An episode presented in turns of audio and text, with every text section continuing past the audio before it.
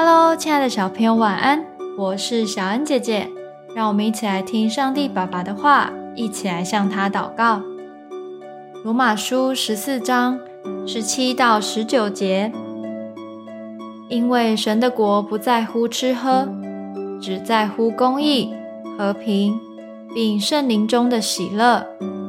在这几样上服侍基督的，就为神所喜悦。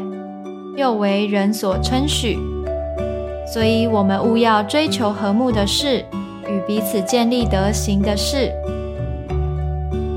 在初期的罗马教会中，有着这样的争论，就是到底可不可以吃肉呢？有人认为，原本神所赐给人的食物只有菜蔬，是挪亚时代之后才开始吃肉，所以吃肉其实是错的。有人则认为神所赐的都是好的，为什么不可以吃呢？因为这样意见的不同，让教会里分成两派。针对这个问题，在今天的经文中，保罗告诉他们：神的国不在乎吃喝，吃或不吃并不重要。我们应该去接纳每个人不一样的想法。只要在不违反真理的前提下，就不需要坚持己见。